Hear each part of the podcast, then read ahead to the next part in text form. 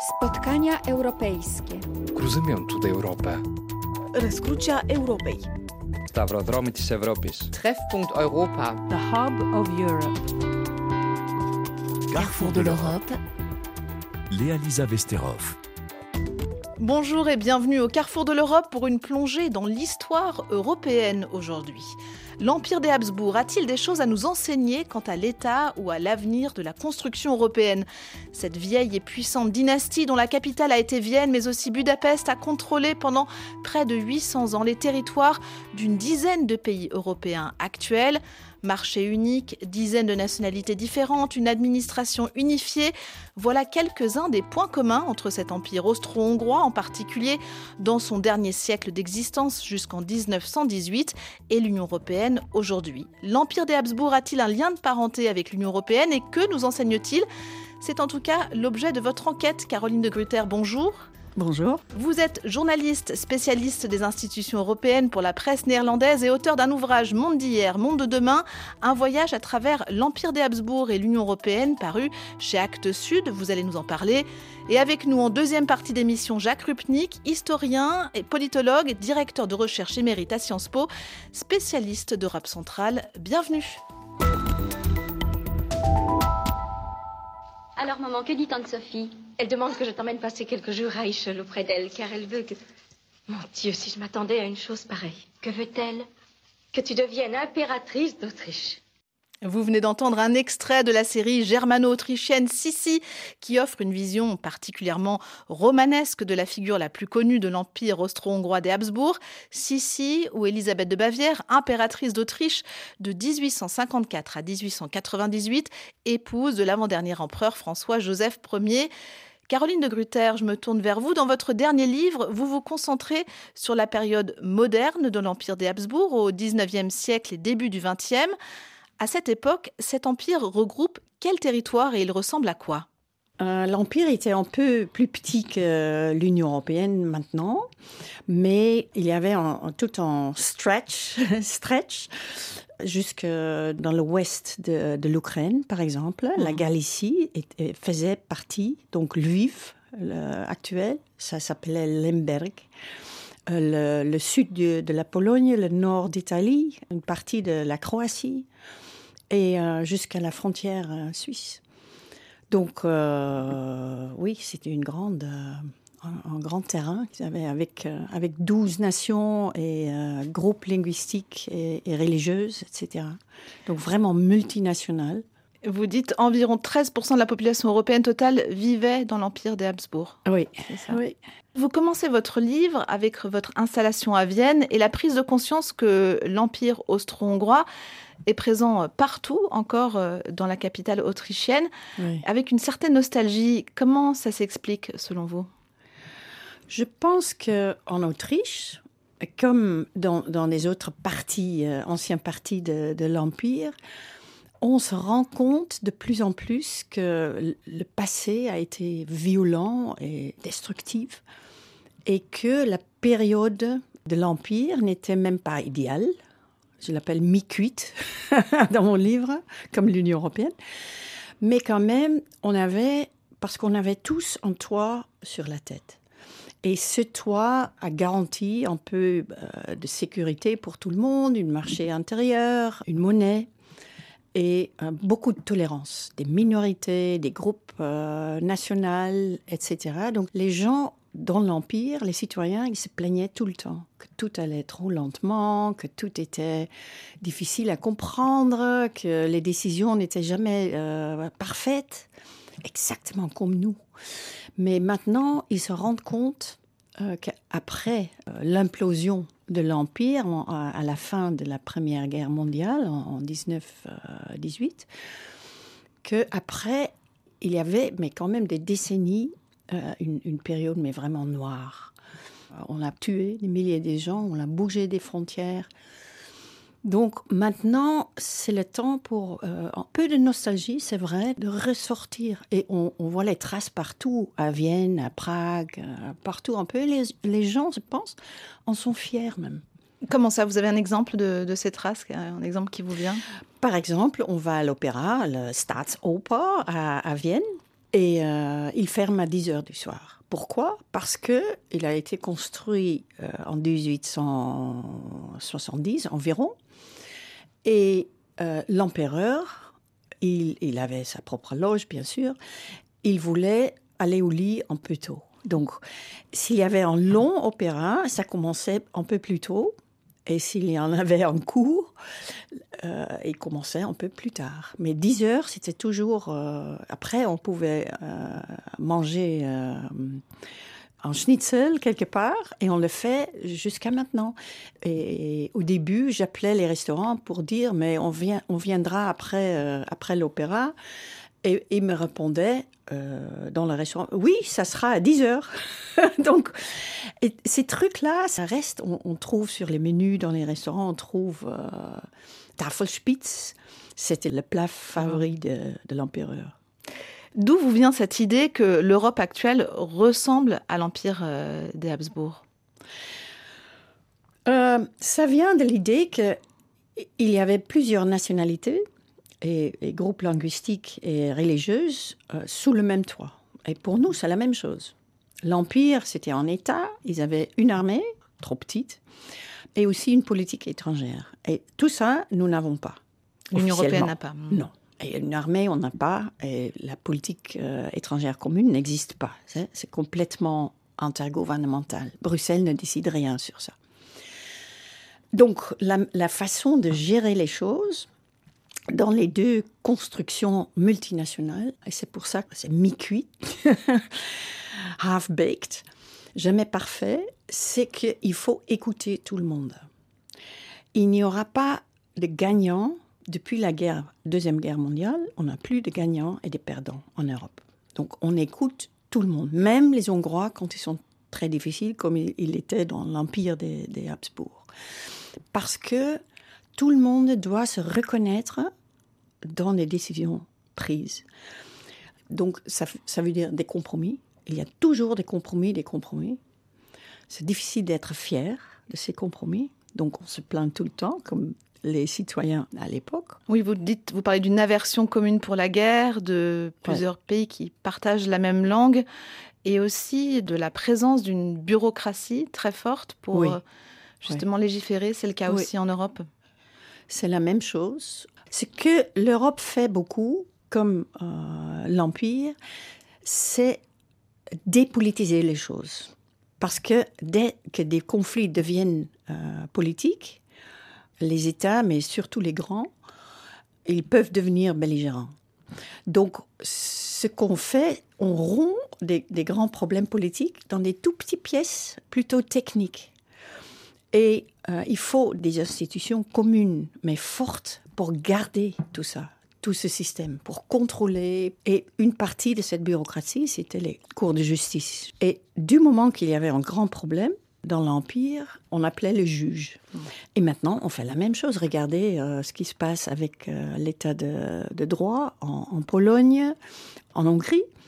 C'est la commission, donc l'institution communautaire, qui euh, déclenche, elle attend des mois, des années même, elle saisit le cours pour forcer euh, ces États sans entrer dans la politique. Et ça fonctionne euh, plus ou moins bien, mais vous dites il y a aussi des différences entre euh, l'Empire et l'Union européenne. L'Empire, c'était un État, vous l'avez dit, ce qui n'est pas le cas de l'Union européenne. Il y avait un attachement à l'empereur, à la personne, à la famille Oui. royale, ce qui n'est pas du tout le cas de l'Europe, qui est souvent euh, assez impopulaire, où von der Leyen euh, ne suscite pas d'enthousiasme euh, général. Non, mais il y a quand même quelque chose qui bouge, je trouve. Moi, j'ai travaillé à Bruxelles pendant longtemps et je me rappelle des présidents de la commission euh, comme euh, Romano Prodi, l'italien. Je l'ai vu une fois chez les Ikea à Bruxelles. Personne ne l'a reconnu. Je l'ai suivi tout, dans son zigzag euh, dans le magasin. Personne ne l'a reconnu. Et Je pense que si Madame van der Leyen, euh, si elle euh, allait un jour euh, se balader dans, l'IKEA, tout le monde va, va la reconnaître cette fois. Donc on n'a pas un empereur, on n'a pas une impératrice.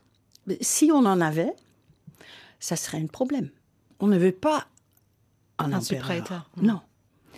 Dans Oui. votre ouvrage, on découvre, on redécouvre aussi des, des figures de cette dynastie, euh, comme euh, Marie-Thérèse Habsbourg, qui est montée sur le trône en 1740 et qui, euh, bien qu'elle n'a pas le titre d'impératrice, euh, règne en fait et est à l'origine des plus grandes transformations de l'Empire, dites-vous, avec notamment la tentative d'en faire une sorte d'État-providence. Euh, Oui. Dites-nous, qu'est-ce que... Oui. En fait, c'était très moderne. Elle s'est rendue compte, et on reconnaît ça dans l'Europe d'aujourd'hui, que elle était entourée, son empire était entouré par des rivaux, euh, mais assertifs euh, et, de temps en temps agressifs, comme la Russie, euh, l'Empire ottoman, la France, euh, la Prusse. Donc, ces rivaux essayaient tout le temps de tirer des peuples ou des groupes de l'Empire vers eux. Comment les- éviter ça? Donc, ce qu'elle a fait, elle a introduit une, bureaucratie. C'était quelque chose de, de complètement nouveau à l'époque.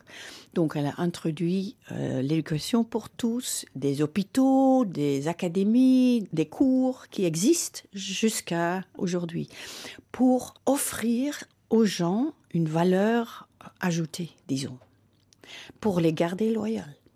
Et ça a assez bien marché. Et je pense que la tâche principale aujourd'hui de l'Union européenne, et on le voit à travers des crises comme la pandémie, maintenant euh, la situation de guerre en, Ukraine, c'est exactement la même chose.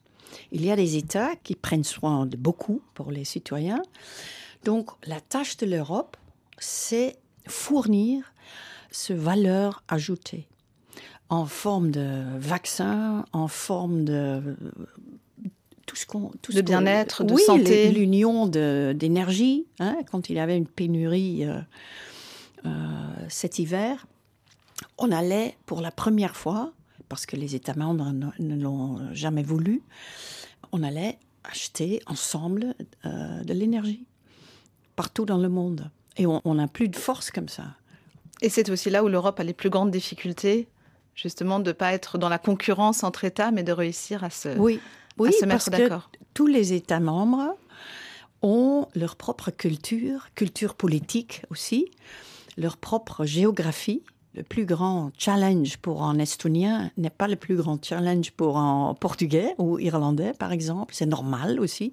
Marie-Thérèse, euh, j'y pense, moderne, vous le dites, euh, école pour tous. euh, elle a aussi mis en place des cadastres, donné des numéros de rue, des numéros de maison, etc. Et en même temps, était extrêmement conservatrice sur ce qui est euh, les religions et les persécutions religieuses et la torture.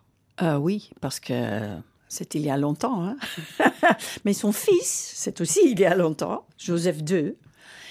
Il y a même une rue à Bruxelles qui porte son nom. Donc, et lui, il était très moderne. Il a essayé de pousser sa mère, mais il était trop moderne pour l'époque. Justement, on en apprend aussi beaucoup sur l'Europe centrale dans votre ouvrage et sa méconnaissance par l'Europe de l'Ouest. Vous dites, à l'Ouest, on veut regarder vers l'avenir, alors qu'en Europe centrale, ce qui compte, c'est l'histoire et les traditions. Euh, Comment ça? Parce que je pense le passé, pour eux, a été extrêmement douloureux. Pour les Autrichiens, pour les Tchèques, pour les Polonais, mais c'était un désastre après l'autre. Et ça leur marque. hein, quand on, mais aussi la Russie, par exemple. Si on lit des textes sur euh, le site du ministère des Affaires étrangères euh, à Moscou, c'est tout sur le passé. Hein, Nous avons le droit de, nous étions euh, complètement puissants euh, à cause de ça. Mais si on lit le site aux Pays-Bas, par exemple, on parle que de l'innovation, des chemins qu'on veut prendre, qu'on choisit de prendre. Ah oui, on parle des challenges, des chances, etc.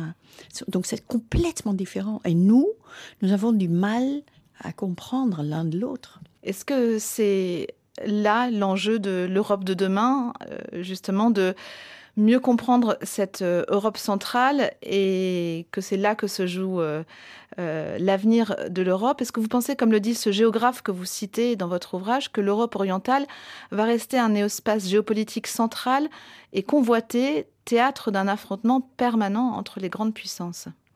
Oui, ça, mais aussi je vois que maintenant il y a vraiment une, émancipation de l'Europe centrale à cause de cette guerre. Ils peuvent dire, mais euh, c'est justifié. We've told you so, hein, sur la Russie. euh, donc le centre euh, de l'Europe a bougé quand même un peu. Et je pense que le Brexit est une réaction aussi à cela. Mais en même temps, ils se sont sentis dans l'Europe centrale toujours un peu inférieurs à nous. Ils voulaient devenir comme nous dans l'Europe occidentale.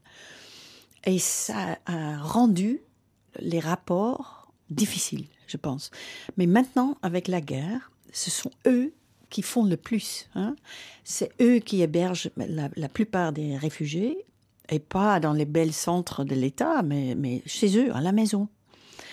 Donc, et ce sont eux qui, qui ont le plus peur aussi de la Russie maintenant, Bien sûr. la plupart. Donc, ça leur donne enfin une voix un peu plus, bah, disons, adulte sur la table avec nous. Et je pense que c'est une belle chose. La même chose est en train de se passer avec l'Europe du Nord maintenant. hein. Ils ont bien, ils étaient là pour le marché et plus grand chose, sauf les Finlandais qui l'ont toujours compris. Pourquoi euh, les Néerlandais ont l'euro, c'est à cause des taux d'échange. Mais pour les Finlandais, c'était une autre couche de sécurité, bien sûr. Plus on aura de l'Europe, plus on se sent protégé euh, Face à la Russie. euh, face à la Russie. Mais ça, c'était le cas pour les Finlandais, mais, mais ça, c'était le cas maintenant pour tout le monde, au nord et à l'est. Donc ça change profondément, dans une façon très intéressante, euh, le fonctionnement de l'Europe. Oui. En ce sens, vous pensez que l'invasion russe en Ukraine et si cette guerre est un immense défi pour l'Europe, que Mm. c'est aussi une chance pour euh, justement avancer dans cette, dans cette construction? Oui, je pense. Je pense. On a beaucoup plus d'Europe maintenant. Que, euh, il y a, les États membres ont pris des décisions impensables il y a 10 ans, 15 ans. On a utilisé la, la dette commune pour la relance économique après la, la- la pandémie, mais pour les Nordiques, pour les Allemands, c'était impensable avant. On achète euh, des vaccins et de l'énergie. Maintenant, on va probablement construire une industrie, mais plutôt européenne, impensable il y a une décennie. Donc il y a plus d'Europe, mais il y a aussi, c'est une Europe plus, je trouve, intergouvernementale aussi.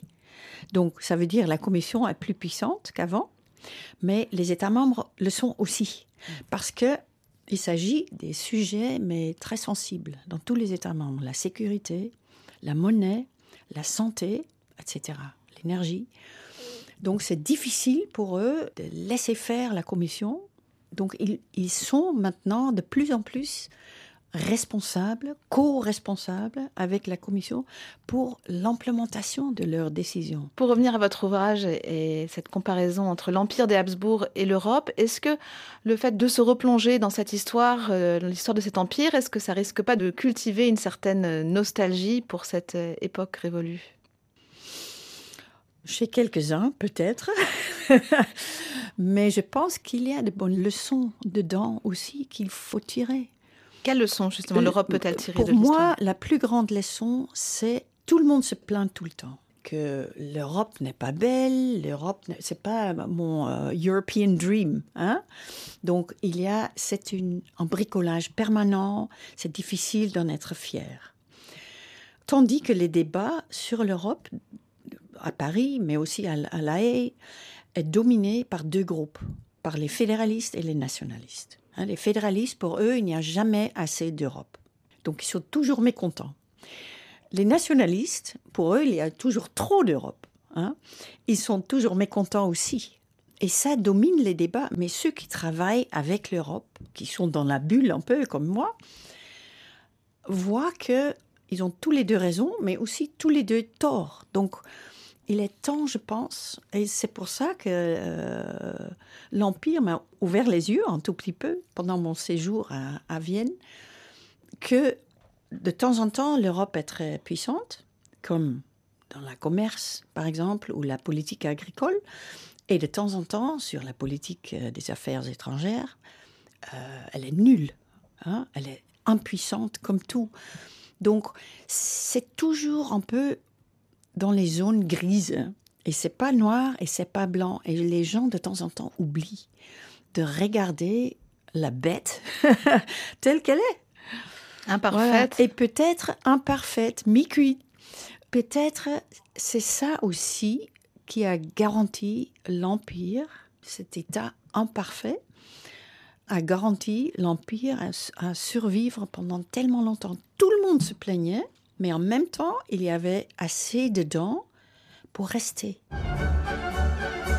Carrefour de l'Europe, Léa Lisa Vesterov.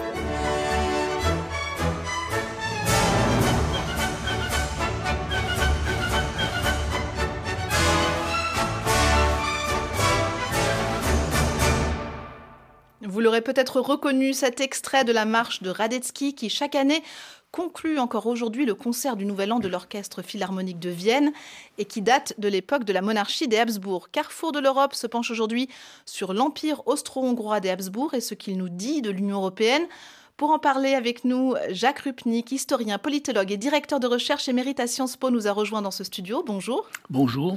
Alors, on l'a entendu, Caroline de Gruyter, dans son ouvrage Monde d'hier, Monde de demain, compare l'Empire des Habsbourg, en particulier dans son dernier siècle d'existence jusqu'en 1918, à l'Union européenne aujourd'hui. En tant que spécialiste de l'Europe centrale, Jacques Rupnik, est-ce que cette comparaison est pertinente à vos yeux et pourquoi?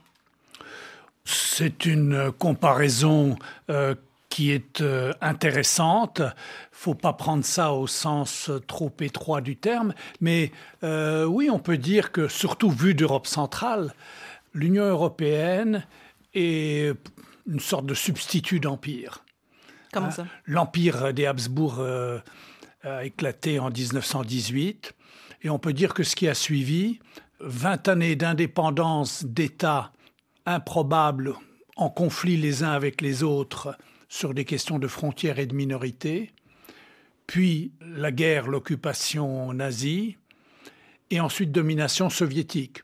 Donc, rétrospectivement, l'empire des Habsbourg, c'était pas le paradis perdu, mais en tout cas, c'était certainement pas la prison des nations qu'on nous a décrite parfois. Alors, l'Union européenne, après la chute du communisme, devient une possibilité non pas de recréer l'empire, mais de trouver un toit commun. Et un toit commun, pourquoi faire?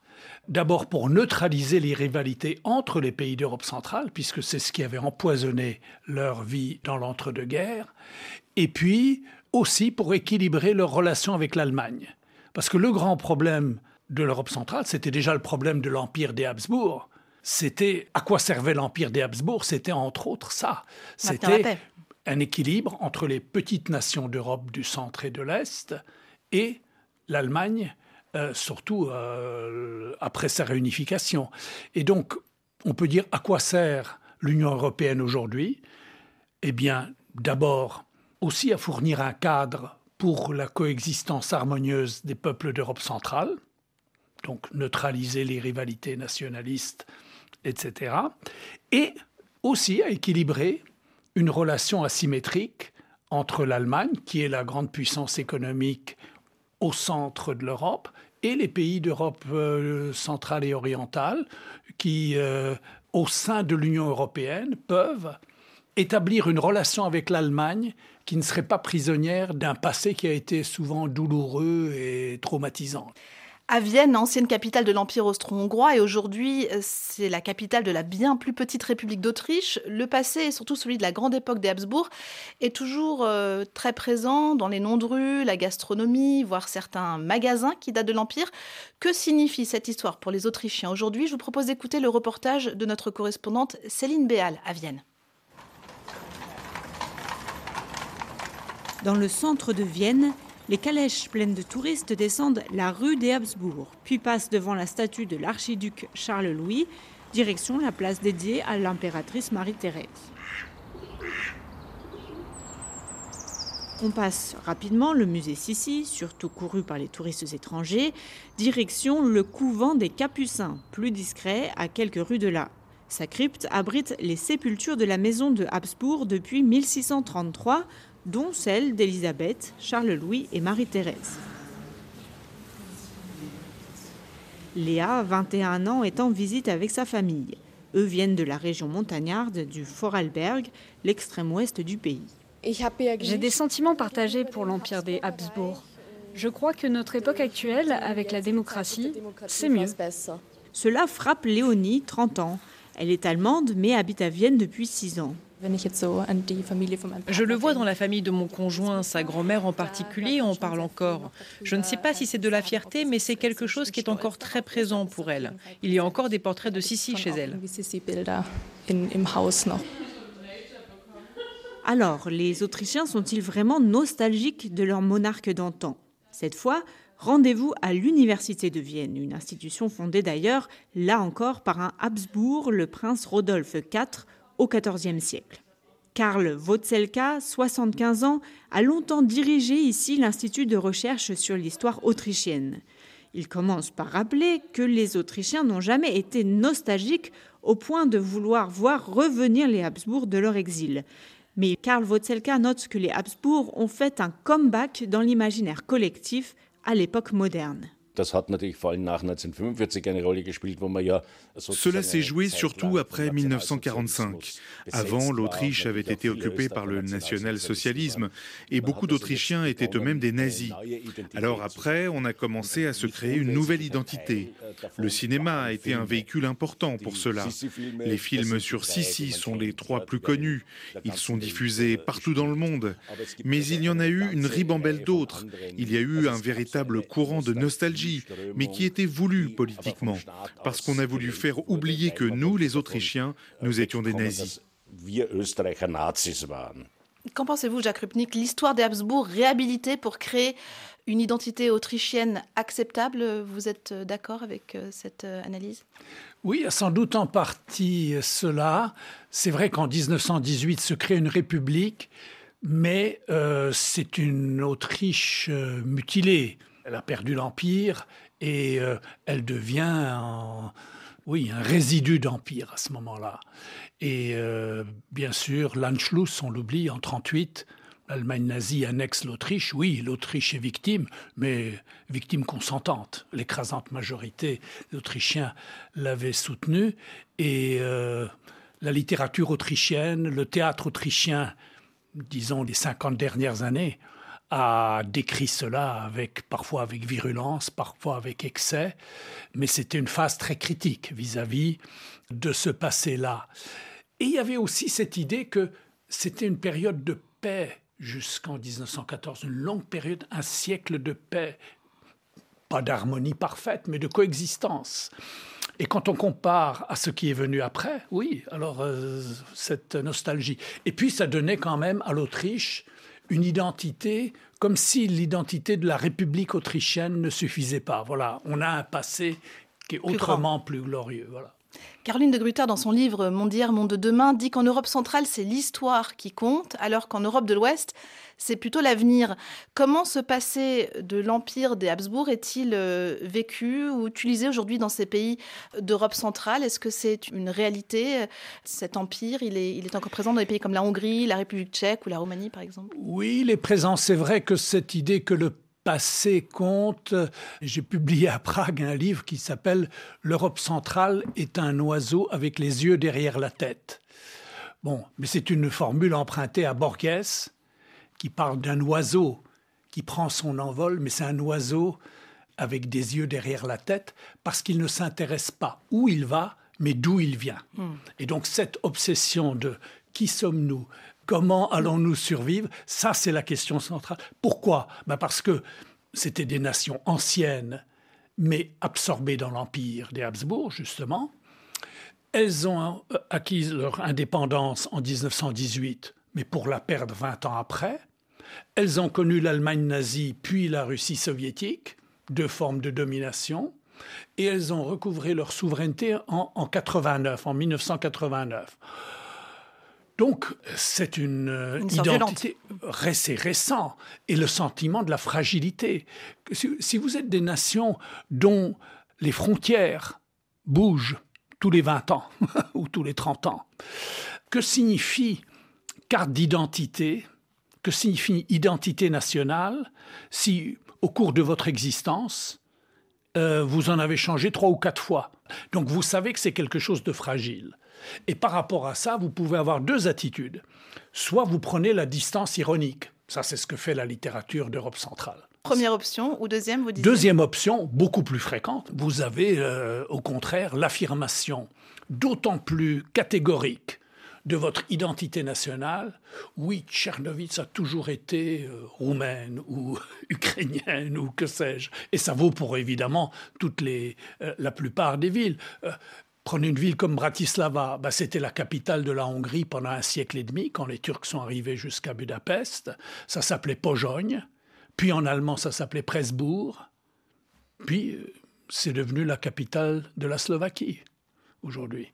Bon, la même ville a plusieurs identités, plusieurs histoires. Les populations aussi ont changé, ont été déplacées. Et donc, voilà, quand vous êtes dans une incertitude sur l'identité, vous l'affirmez d'autant plus de façon d'autant plus catégorique. Et l'histoire euh, a une pertinence au quotidien. Pour revenir à, l'Union européenne, on le sait, hein, l'Empire des Habsbourg finira par être dissous à l'issue de la Première Guerre mondiale, incapable de survivre à cette guerre, à la montée des nationalismes, mais aussi victime de ces bidouillages permanents, de ces compromis. Euh, ce qui entraîna la fin de la puissante dynastie à Vienne pourrait-il tuer un jour Bruxelles, Jacques Rupnik faut, faut pas pousser les analogies trop loin. Je crois qu'il y a effectivement dans l'histoire de l'empire des Habsbourg, il y a toujours ce sentiment de l'inachèvement des demi-mesures, des compromis perpétuels. Et tout ça, néanmoins, tient parce qu'il y a un État, une bureaucratie d'État, des normes juridiques partagées, et un empereur. Alors c'est ça la grande différence avec l'Union européenne. Nous avons tout le reste. Nous avons la bureaucratie, nous avons l'ordre juridique, les 100 000 pages de l'acquis communautaire de l'Union européenne, c'est l'équivalent. Et euh, nous avons le marché commun, qui est comme dans l'Empire, voilà, il y avait le marché unique, etc. Il y avait la même monnaie. Donc il y a beaucoup de similitudes de ce point de vue. Une grosse différence, il manque l'empereur. Et donc ça, c'est pas possible parce qu'on est dans une époque où justement l'Europe est constituée non pas par euh, un empereur avec un centre impérial, mais par une intégration toujours plus poussée au départ de nations souveraines qui ont fait le choix de s'unir. Donc c'est pas un empire par conquête, c'est le choix ceux qui veulent rentrer dans l'Union européenne, n'est-ce pas, c'est à la périphérie. C'est pas une périphérie qui va être conquise par le centre. C'est une périphérie qui, demande, À être, qui demande à être conquise. Aujourd'hui, c'est l'Ukraine qui demande à rentrer dans l'Union européenne. Donc, comme les pays des Balkans. Et donc, c'est ça la, grande différence. C'est la périphérie qui veut rejoindre le centre. Oui, mais l'Union euh, européenne aujourd'hui se trouve plutôt revigorée finalement par cette guerre en Ukraine et le, désir de nouveaux pays d'y adhérer. Euh, dans le contexte justement de cette guerre en Ukraine, est-ce qu'il y a des leçons à tirer selon vous de l'Empire des Habsbourg et, et lesquelles, s'il y en a? Il y a une leçon sans doute, c'est que l'identification avec le centre est d'autant plus forte à la périphérie qu'elle se sent menacée. Quand vous êtes en Ukraine, et l'Ukraine d'ailleurs, le nom même signifie on est à la charnière entre deux mondes, et une petite partie de l'Ukraine, l'Ukraine occidentale, faisait partie de l'Empire des Habsbourg. Et il fut un temps où Lvov, Lviv aujourd'hui, faisait partie du même empire que Bruxelles. Parce que on oublie que les Pays-Bas et l'Espagne ont à un certain moment fait partie aussi de l'Empire des Habsbourg. Donc là, on rejoint l'histoire ancienne et le présent. Bon, mais ça ne s'appliquait pas au reste de l'Ukraine. Ce qui est important, par contre, c'est la façon dont Kiev, aujourd'hui, qui faisait pas partie de l'Empire et qui était un autre monde, le monde de l'orthodoxie, etc., s'identifie avec le projet européen. Vaut mieux rejoindre cet empire démocratique, cet empire entre guillemets mm. européen, ce substitut d'empire, je préfère ce terme, démocratique, qui reconnaît la diversité, plutôt que de se sentir menacé et agressé par l'autre empire, l'empire russe. Donc nous sommes en Ukraine à la charnière entre un empire euh, euh, par adhésion volontaire, euh, qui est l'Union européenne, imparfait, décrié, et que personne n'a envie de quitter. Au contraire, il y a toujours de nouveaux qui veulent le rejoindre. Hein, L'Ukraine, la Moldavie, les pays des Balkans. donc, si les Européens parfois ont des doutes sur la validité du projet, demandez à ceux qui cherchent à y rentrer pourquoi ils veulent y rentrer. Donc ça, c'est très important. Et il y a de l'autre côté, il y a l'impérialisme. Il, il y a le côté empire au sens impérialisme et conquête. Donc, je dirais, l'Union européenne, c'est pas seulement un substitut d'empire, c'est une association de nations qui a répudié l'idée de la conquête.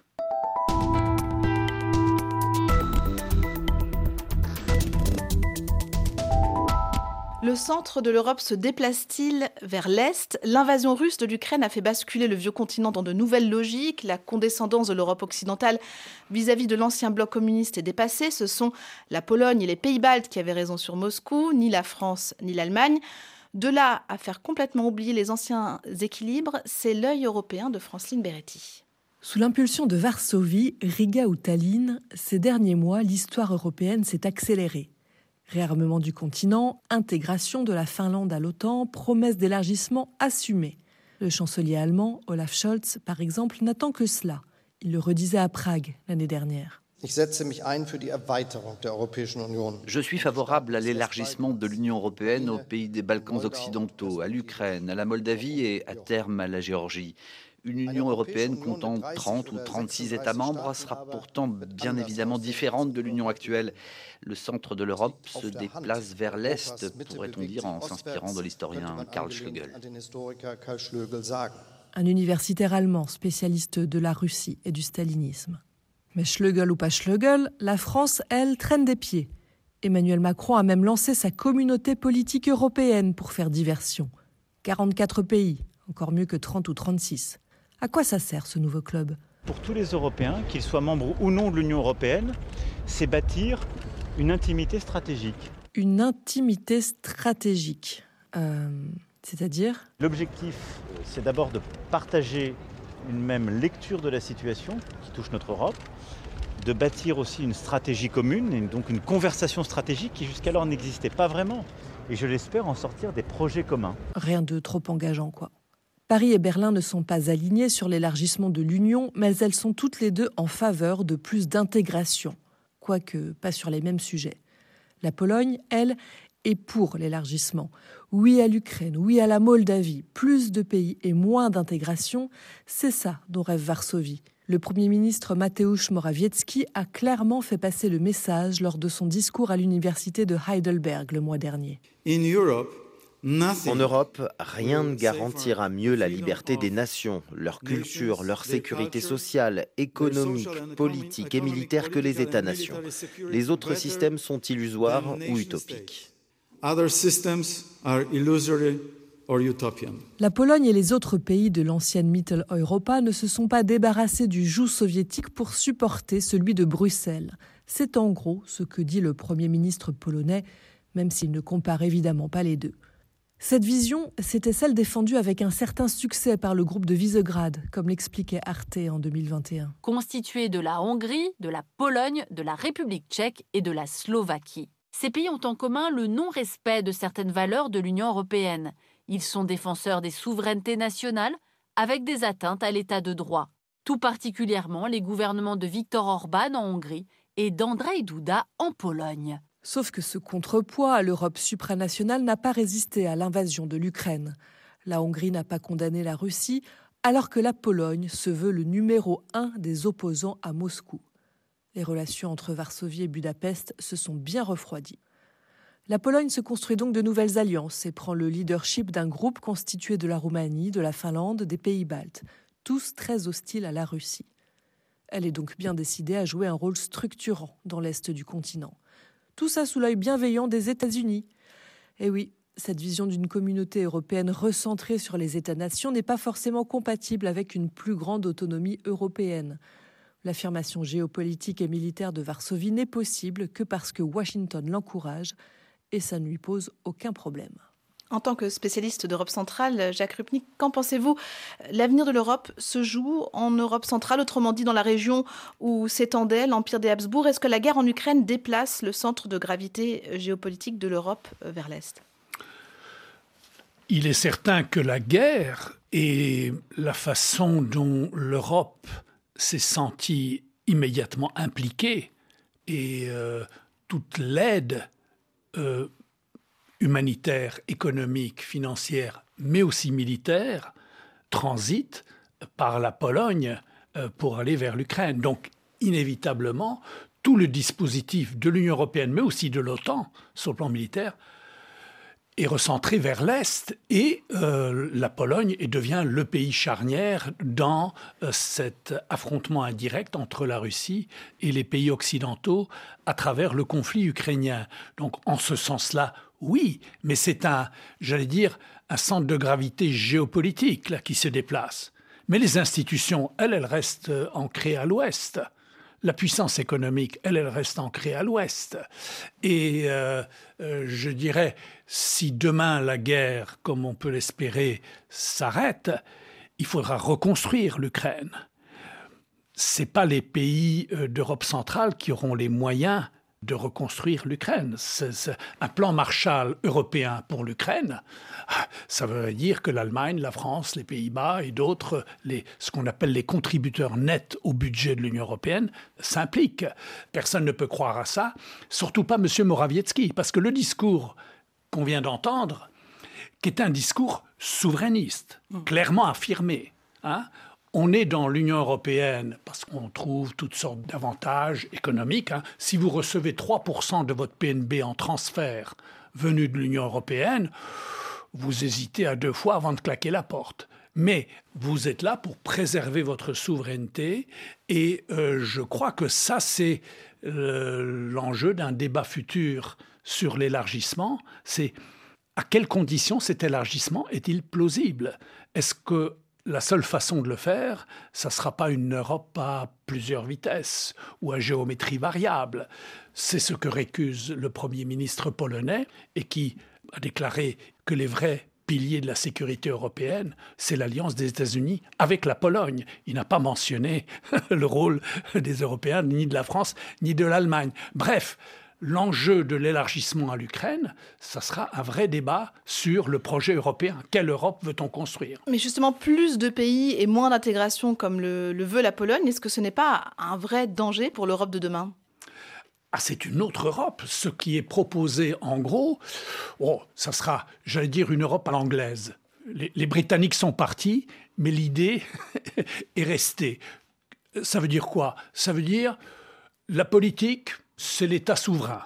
C'est ce qui relève de chacun des pays membres. Euh, la sécurité, ça relève de l'OTAN et de la garantie américaine. Qu'est-ce que l'Union européenne? C'est un marché unique avec les règles nécessaires pour faire fonctionner ce marché. Donc, euh, il y a un cadre, euh, disons, normatif, juridique nécessaire pour le fonctionnement. De... Ça, c'est la vision d'une Europe élargie, donc qui ne serait plus un sujet politique. Euh, le sujet politique, c'est les États. Et donc, voilà, c'est une vision qui n'est pas celle de la France, qui veut au contraire faire, on l'a vu encore dans les récents discours du, président Macron, qui veut faire de l'Europe un acteur politique sur la scène internationale, aussi euh, l'idée de la souveraineté économique européenne, etc. Euh, L'Allemagne, elle est à la fois favorable à l'élargissement, mais aussi elle veut changer les règles le mode de décision au sein de l'Union européenne. C'est ce qu'a dit le chancelier allemand dans son discours à Prague. Donc si vous prenez le discours de M. Morawiecki, le Premier ministre polonais, et vous mettez en contraste avec le discours du chancelier allemand à Prague et le discours de la Sorbonne du président français, ben vous avez là deux visions vraiment antagonistes de l'Europe. Comment résoudre ce dilemme entre les souverainistes, les fédéralistes, si on peut dire? Est-ce que c'est pas là le vrai danger euh, pour le, futur de, l'Union européenne? Euh, c'est un danger, mais on ne pourra plus s'épargner le débat. Le débat est vraiment là ouvert. Et je pense que si on reprend le parallèle avec euh, l'Autriche, l'Empire autrichien, peut-être qu'on trouvera un compromis. L'Empire des Habsbourg avait trouvé un compromis avec la Hongrie on a fait en 1867 l'Autriche-Hongrie. On a accordé une autonomie à la Hongrie. Il se peut qu'il y ait aussi une différenciation au sein de l'Union européenne, peut-être autour de la zone euro, un groupe de pays qui voudront aller plus loin dans l'intégration, et au contraire, un groupe de pays qui ne souhaitent pas aller plus loin, comme la Pologne, comme l'affirme le Premier ministre polonais, qui ne souhaite pas aller plus loin dans l'intégration. Et à ce moment-là, ben, on aurait une Europe qui serait, disons, plus ouverte quant à ses frontières, on s'élargirait euh, toujours plus. L'Europe sans rivage, c'était le titre d'un livre de, François Pérou il y a plus d'un demi-siècle. Bah, oui, ça serait une Europe donc beaucoup plus ouverte quant à ses frontières et beaucoup moins contraignante pour les nouveaux membres. Ça, c'est un peu ce que suggère l'approche polonaise. L'approche française, et je crois aussi allemande, ce serait de dire non, il faut que les futurs nouveaux membres aient le même objectif, les mêmes conditions pour adhérer que les autres membres, mais peut-être faut repenser la modalité. C'est-à-dire, au lieu d'attendre le moment où un pays est prêt, fin prêt, et finalement il adhère, et à partir de ce moment-là, il peut, comme la Hongrie ou d'autres, disons, bafouer certaines des règles qu'ils avaient acceptées. Non, l'idée là, c'est peut-être de faire un processus, ça, ça vaudrait pour l'Ukraine comme pour les pays des Balkans. À chaque étape de la réforme du pays correspond une étape dans l'intégration dans l'Union européenne plus de poids politique et plus d'accès aux fonds européens. Et donc, l'idée hmm. d'une adhésion échelonnée permet à la fois au pays en question de s'approprier le processus européen. Ça ne va pas de soi. L'Ukraine se bat pour sa souveraineté. Pas évident, au lendemain d'une signature, je l'espère proche d'un accord de paix, de dire nous nous sommes battus pour la souveraineté, nous sommes prêts à la partager au sein d'un ensemble européen. Donc le processus a cet avantage-là. Il a aussi un avantage pour les opinions publiques dans les pays membres. Il y a beaucoup d'inquiétude ou de réticence, disons, à l'idée de l'élargissement.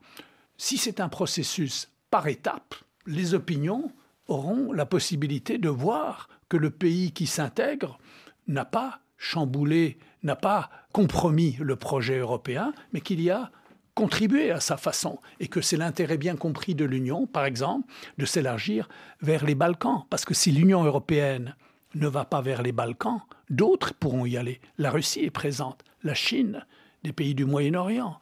Donc voilà, et pour les Balkans, à nouveau, si on retrouve là le parallèle avec l'empire des Habsbourg, à quoi sert l'Union européenne dans les Balkans? Elle fournit un toit commun pour des pays qui ont fait après l'éclatement de la Yougoslavie, l'éclatement violent, une décennie de guerre, qui ont créé de nouveaux États dont la coexistence est à la fois nécessaire mais fragile, eh bien l'Union européenne, là aussi comme substitut d'empire, comme toit commun pour la paix dans les Balkans. Carrefour de l'Europe se penchait aujourd'hui sur l'histoire des Habsbourg et quels enseignements cet empire d'Europe centrale qui régna pendant près de 800 ans peut-il avoir pour l'Europe? Merci à Jacques Rupnik, historien et directeur de recherche émérite aux séries à Sciences Po, et à Caroline de Gruyter, journaliste néerlandaise et auteur de l'ouvrage Monde d'hier, Monde de demain, un voyage à travers l'empire des Habsbourg et l'Union européenne, publié chez Actes Sud. Merci à la documentation pour son aide à la préparation de cette émission. Ludivine Amado était à la réalisation. Retrouvez tous les épisodes de Carrefour de l'Europe sur les réseaux sociaux ou en podcast. Abonnez-vous à la semaine prochaine.